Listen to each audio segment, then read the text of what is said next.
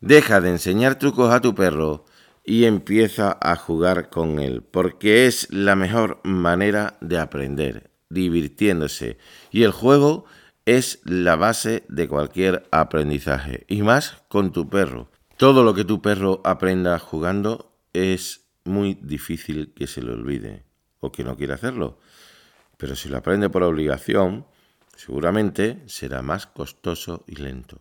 Hoy te voy a dar algunos tips, consejos en este episodio para que puedas jugar con tu perro y puedas ponerte en modo juego.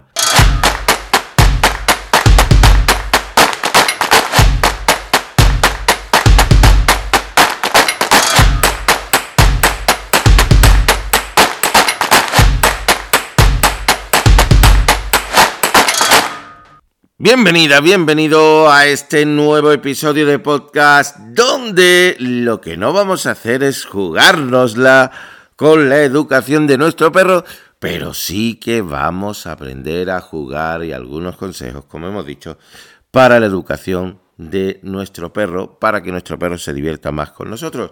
Pero antes tenemos que ir a nuestra sección, la pregunta más perra.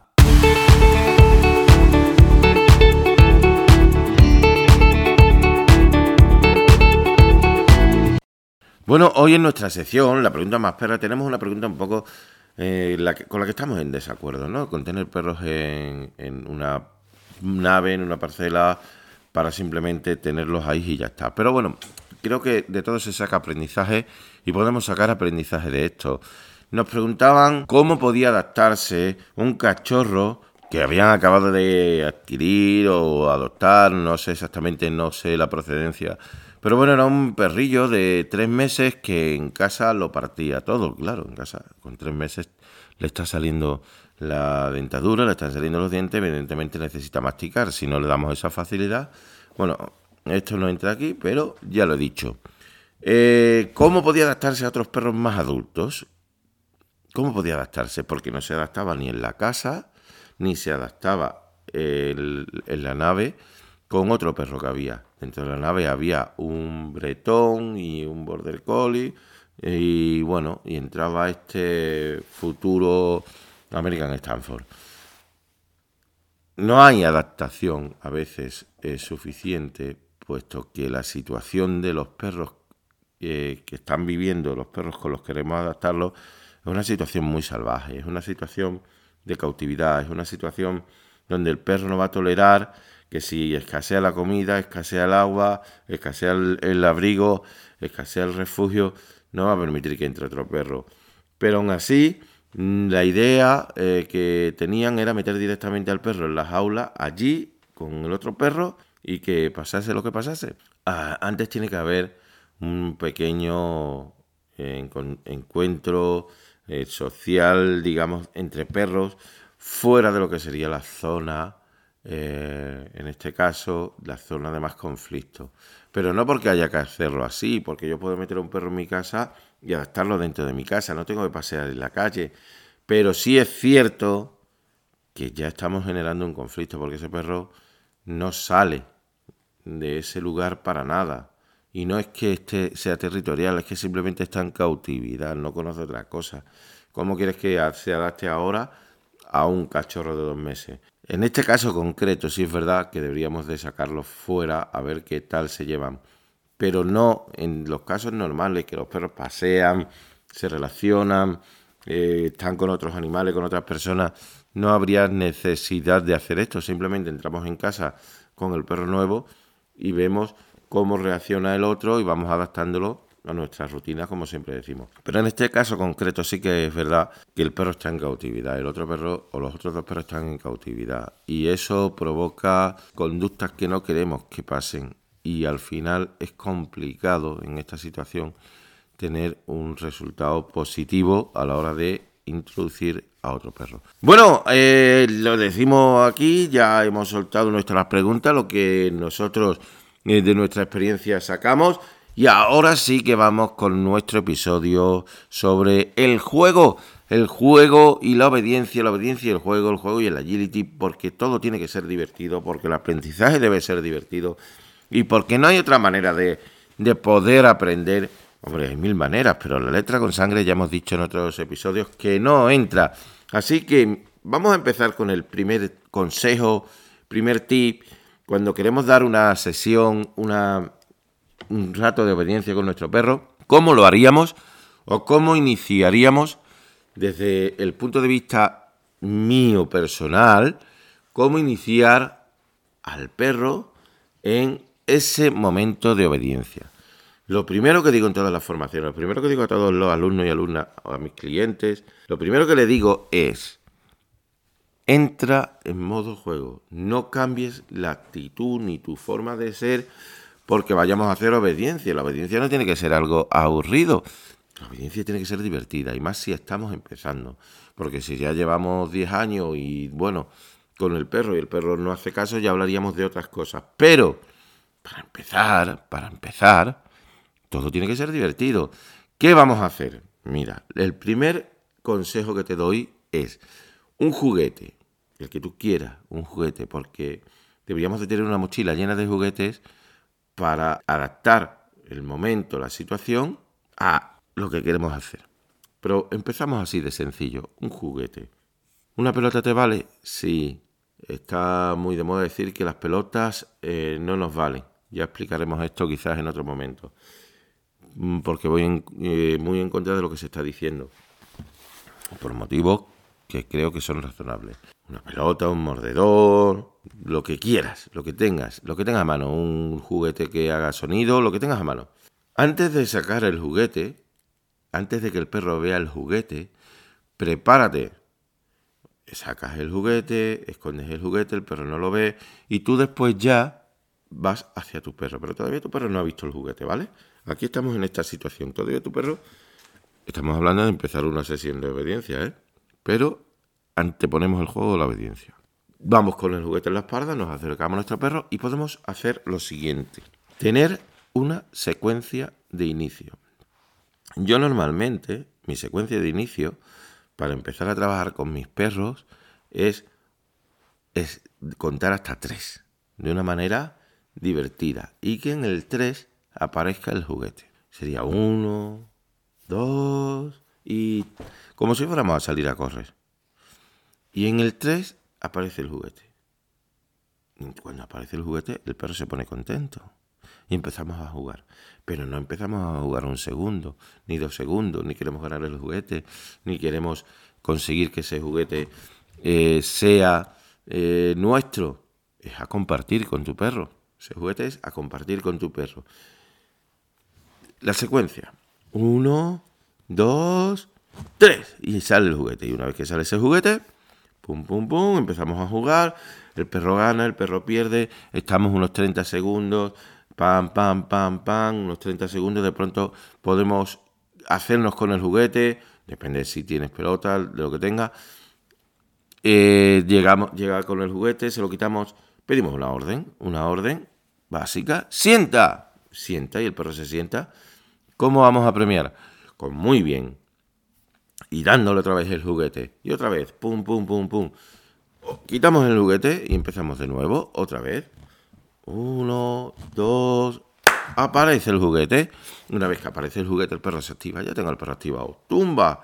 Todo esto a través del juego. Todo esto con esta secuencia que te estoy diciendo. ¿Qué pasa? No vayas a empezar del tirón a que la clase de obediencia se mezcle con la secuencia que te estoy dando. No. Empieza primero a trabajar esta secuencia. Ejemplo. Para que mi perra en agility cogiese más velocidad, yo cogía un salto de agility, me ponía con ella, ¿vale? Y empezaba a hacer esta secuencia. Sin juguete, ¿eh? Solo correr. Uno, dos, y salía corriendo. La tenía en una posición determinada, sentado tumbado. Da igual. Y salía corriendo con mi perra. Solo correr. Solo correr. Pero el resultado era que cuando yo llegaba a una competición, cuando yo llegaba a entrenar, lo había hecho tantas veces fuera del entrenamiento, el que, el que esas palabras activasen el modo juego, ya no de ella, eh, cuidado, ya no de la perra o del perro, ya de ti también. Porque esto hace que tengas una transformación en ti misma y en ti mismo. Hace que, te, entres en, oye, que ahora tengo que jugar. Y ese ahora tengo que jugar te cambia a ti y por supuesto va a cambiar la actitud de tu perro. Lo que estoy contando, mm, mil veces, solo un salto, solo una valla, solo una vez, incluso sin valla. Yo quiero que el perro corra cuando yo corro y que corra más rápido de lo que suele correr. Hombre, hay algunos perros que no deben de correr más rápido de lo que suelen correr porque si no, no los, no los cogemos. Pero en este caso, si el perro tengo que motivarlo a que haga, a que haga el ejercicio correspondiente, empezamos así.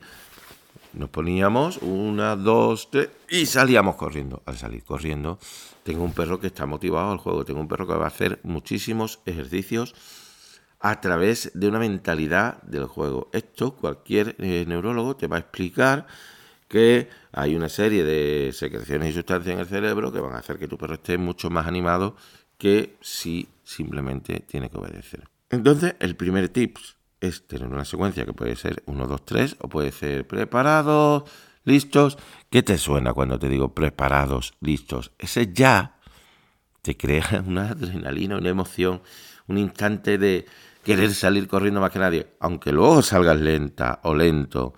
Da igual, pero ese preparados, listos, eso es lo que tenemos que crear dentro de nuestro perro, esa emoción, ese sentimiento, que al mismo tiempo nos lo creamos a nosotros y a nosotras mismas, porque va a resultar que tú ya estás también identificado con esa acción. Es necesario hacer 10 minutos de obediencia sin un ápice de juego o es mejor hacer 30 segundos de obediencia bien hechas y cinco minutos de juego con tu perro.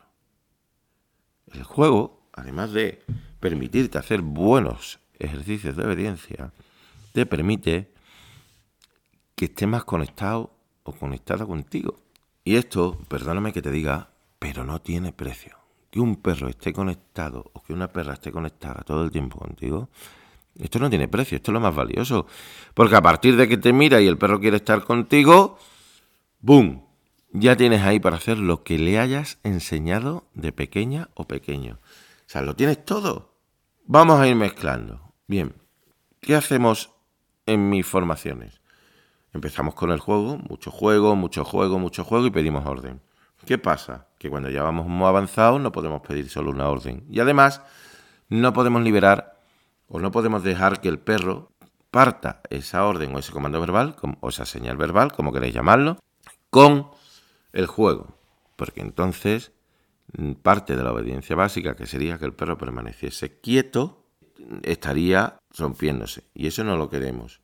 Pero tampoco queremos discutir con nuestro perro, pero tampoco queremos que esto sea un suplicio, lo que queremos que sea divertido. Por lo tanto, ¿cómo lo vamos a hacer? Por lo tanto, cuando tengamos a nuestro perro, habiéndole pedido una orden después del juego, ya estemos en un proceso más avanzado del adiestramiento, antes de volver a jugar, antes de volver a jugar, lo liberamos. ¿Lo liberamos de qué manera?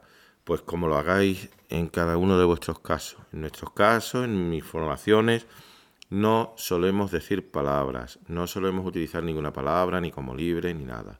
Lo que usamos es acariciar al perro. Eso es lo que hacemos en nuestras formaciones. Porque utilizar una palabra mm, es implicar un comando más que es innecesario, puesto que el perro no se tiene que, mover de ahí hasta que no se lo pidamos.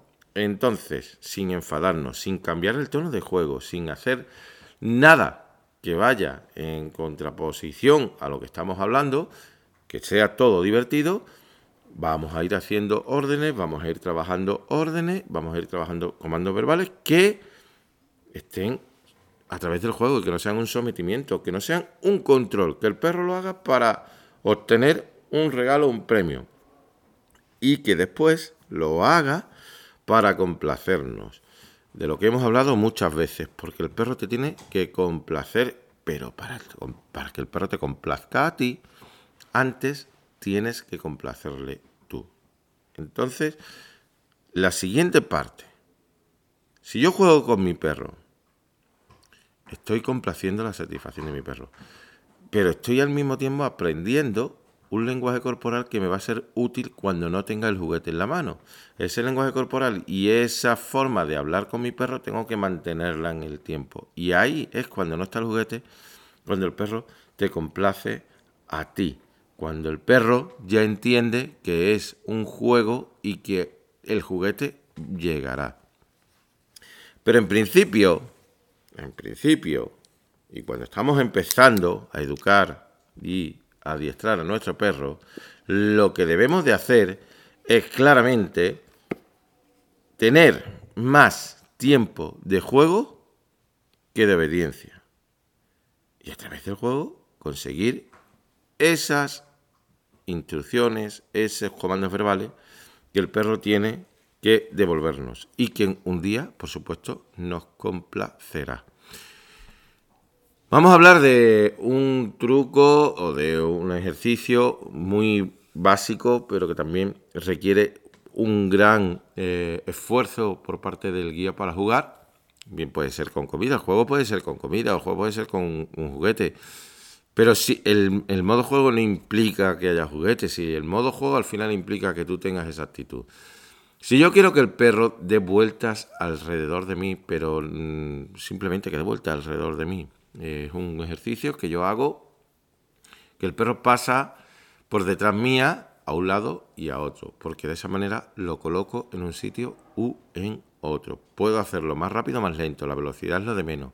Depende de la finalidad con la que quieras tener ese ejercicio. O sea, yo pongo al perro delante mía y lo paso por detrás. No es el ejercicio que muchos conocen, que le llaman satélite, que es que el perro vaya andando hacia atrás alrededor suya del guía. No, no es, no es ese ejercicio. Este ejercicio es que yo tengo al perro enfrente y le mando que dé una vuelta por detrás a mi alrededor. Son dos ejercicios diferentes. El satélite es que el perro va andando de espaldas y aquí el perro va andando de frente. ¿Por qué utilizo este ejercicio? Pues principalmente porque los perros suelen tener eh, el defecto que hemos creado nosotros de ponerse delante a una distancia de un metro o dos metros para esperar a que lancemos el juguete. Y da igual que sea un mordedor, que sea una pelota, que sea lo que sea. Lo cierto es que el perro va a esperar a que delante nuestra a que le lancemos el juguete, ¿vale? Eso se puede corregir, ¿eh? eso no es un problema. Pero bueno, normalmente, mm, por, por, ese defecto que cometemos, que siempre tiramos el juguete hacia el mismo sitio, ¿vale? Provocamos que el perro, provocamos que el perro esté delante nuestra eh, esperando el juguete. Entonces, si necesito recolocar al perro para hacer un ejercicio, que el perro camine al lado, que se sienta al lado mía, que se tumbe al lado mío, que vaya a hacer una salida concreta de agility, que vaya a hacer un, lo que queráis, me da igual. Si tengo al perro delante, solo tengo que coger con mi mano, bien para la izquierda o bien para la derecha, depende de dónde vaya a colocar al perro y pedirle por detrás, que es como lo llamamos nosotros, básicamente como lo llamo yo, por detrás. No hace falta grandes palabras ni grandes inventos de eh, conseguir que el perro te entienda en inglés, en francés, en alemán, oye, lo que quieras, por detrás, que quiere decirle eh, vuelta, le, pues vuelta, da igual. Este juego es muy bueno por lo que os estoy diciendo, porque va a recolocar a tu perro en la dirección que tú quieres y vas a conseguir que el perro llegue a donde tú quieres. Bien puede ser que te dé tres vueltas alrededor tuyo eh, sin parar o que dé digamos, media vuelta, 180 grados, y se coloque justo al lado contrario. Si el perro lo hago pasar por el lado izquierdo, que se coloque al lado derecho, si el perro lo hago pasar por el lado derecho, que se coloque al lado izquierdo. Este juego, pues es fenomenal, porque yo tengo mi juguete en la mano y empiezo a tirar el juguete simplemente hacia detrás. No muy lejos de mí, pero hacia detrás, hacia detrás. Y hago el gesto con la mano, justamente el gesto ese que es hacia detrás. En vez de pasar hacia adelante, ¿vale? Que es lo que solemos hacer, pasar hacia adelante, tiro la mano hacia atrás y voy tirando el juguete, voy tirando el juguete, voy tirando el juguete y el perro va. Y lo puedo hacer así mil veces. En la siguiente, en vez de tirarlo hacia detrás, lo tiro un poco hacia detrás, pero ya que colocándolo detrás mías el juguete, que el perro caiga, que caiga, que caiga, que caiga. Así podemos repetirlo mil veces. Estoy hablando de juego, ¿eh? Estoy hablando de juego, que si no sale, lo repetimos. Y si no sale, lo volvemos a repetir. Hombre, lo importante es que por lo menos de 10 veces, 8 salga bien. Porque es importante que el resultado de, de las veces bien hecho sea mayor que el de las veces mal hecho. Sencillamente por aprendizaje, no es porque, sino porque se aprende mucho más. Entonces cogemos nuestro juguete, lo vamos tirando cada vez más detrás. Y en la última fase, en la última fase de este eh, ejemplo gráfico os estoy poniendo de truco, lo que hacemos es, en vez de tirar el juguete, tenemos el juguete, si le voy a mandar que pase por detrás con la derecha, ya el perro va a ir porque lo tiene asumido que va a haber detrás mía un juguete, el juguete que sea, incluso la comida, pero lo estoy esperando con el juguete justo en el otro lado con la mano izquierda. Y ahí es donde empieza a jugar sin soltar. Si es una pelota la lanzo en línea recta, pero si es un mordedor lo agarro, lo agarro. Yo en principio, para dar velocidad, que esto es lo que hablo, lo que se habla mucho, para dar velocidad al perro, para que lo haga, suelto una pelota, o sea, lanzo una pelota, no muy lejos, pero lanzo una pelota, eso le va a dar velocidad. Porque luego tendré tiempo de frenarlo. Pero lo que luego me va a costar más trabajo es que el perro pare en seco y luego tener que obligarlo a salir corriendo. ¿Vale? Entonces, mucho más fácil hacer que el perro corra y luego cuando el juguete está en la mano frenarlo, que frenarlo y enseñarle a que se tiene que parar ahí a que el perro corra. O al menos a mí me resulta mucho más fácil enseñarlo, explicarlo y decidirlo así. Y este ejercicio, que sería un ejercicio que nos costaría que el perro pase por detrás, con el juego se va a conseguir fácilmente. Repito los pasos del ejercicio. Si voy a pasar a mi perro, lo voy a hacer al contrario que lo, que lo he explicado en la primera vez. Quiero que el perro pase por detrás mía, primero pasando, si lo tengo de frente, pasa por mi izquierda y se coloca en mi derecha. Primero lanzo el juguete hacia detrás, por mi izquierda, con la mano hacia detrás, y hago el gesto de que pase por detrás. Ya voy haciendo el gesto, no hace falta que digáis nada. Luego lo podéis aplicar más adelante. El comando verbal que le digáis, se lo podéis poner más adelante, con la mano izquierda hacia atrás, hacia atrás. Una vez que el perro ya entiende que cuando yo voy a tirar de la mano hacia atrás es que corra hacia mí, voy a aplicar que el perro cuando llegue lo que se encuentre es el juguete justo detrás mía. Son tres pasos muy sencillos. Y una vez que he hecho eso y que el perro ya va girándose, porque lo vais a ver que el perro, lo vas a ver que el perro se está girando, que se está girando sobre sí mismo para recoger el juguete. Una vez que ya eso lo hace el perro, se gira solo, ahora ya en la mano izquierda no tengo ningún juguete, sino directamente en la mano derecha. Y cuando va a acercarse a mirar dónde está el juguete detrás mía, que no lo, que ya no está, que está en mi mano derecha, ahí es cuando yo provoco el juego con ese al principio os, aconsejo lanzarlo un poco adelante, un metro, un metro y medio, no más, para que el perro vaya cogiendo esa velocidad y luego ya que se lo encuentre en la mano. Esto sería a través del juego, todo lo podéis hacer a través del juego porque es la mejor manera de que conectar con vuestro peludo. La mejor manera de conectar que tienes con tu peludo es el juego. Bueno, creo que queda claro que el juego es muy importante y que antes de que haya mucha obediencia, tiene que haber mucho juego y que a partir de ahí tú tienes que crear esa forma divertida de mandar ejercicios a tu perro. Haz eh, sentado. Bueno, pues tendré que primero hacerlo divertido, si no luego se va a ir borrando con el tiempo esa diversión y al perro le van a divertir otras cosas. Bueno familia, pues yo creo que hasta aquí, ya sabéis que si os ha gustado este podcast, si os ha gustado este episodio, eh, nos haríais muy felices si lo compartís con personas eh, a las que le tengáis aprecio especial y a las que no, también lo compartís. Y que le dierais cinco estrellas para posicionarnos en un buen eh, ranking. Y así que nos escuche mucha más gente. Eh, nos encanta tenerte ahí al otro lado, me encanta tenerte ahí al otro lado y me gustaría muchísimo que, bueno, pudieras compartir, está claro, y nos comentases en nuestras redes sociales qué te ha parecido. Recordad que tenemos una newsletter donde damos consejos de educación canina y podéis inscribiros o apuntaros de manera totalmente gratuita en www.deperrosclub.com, tal como suena. Así que nada, familia, nos escuchamos la próxima semana. Disfruta de tu perro.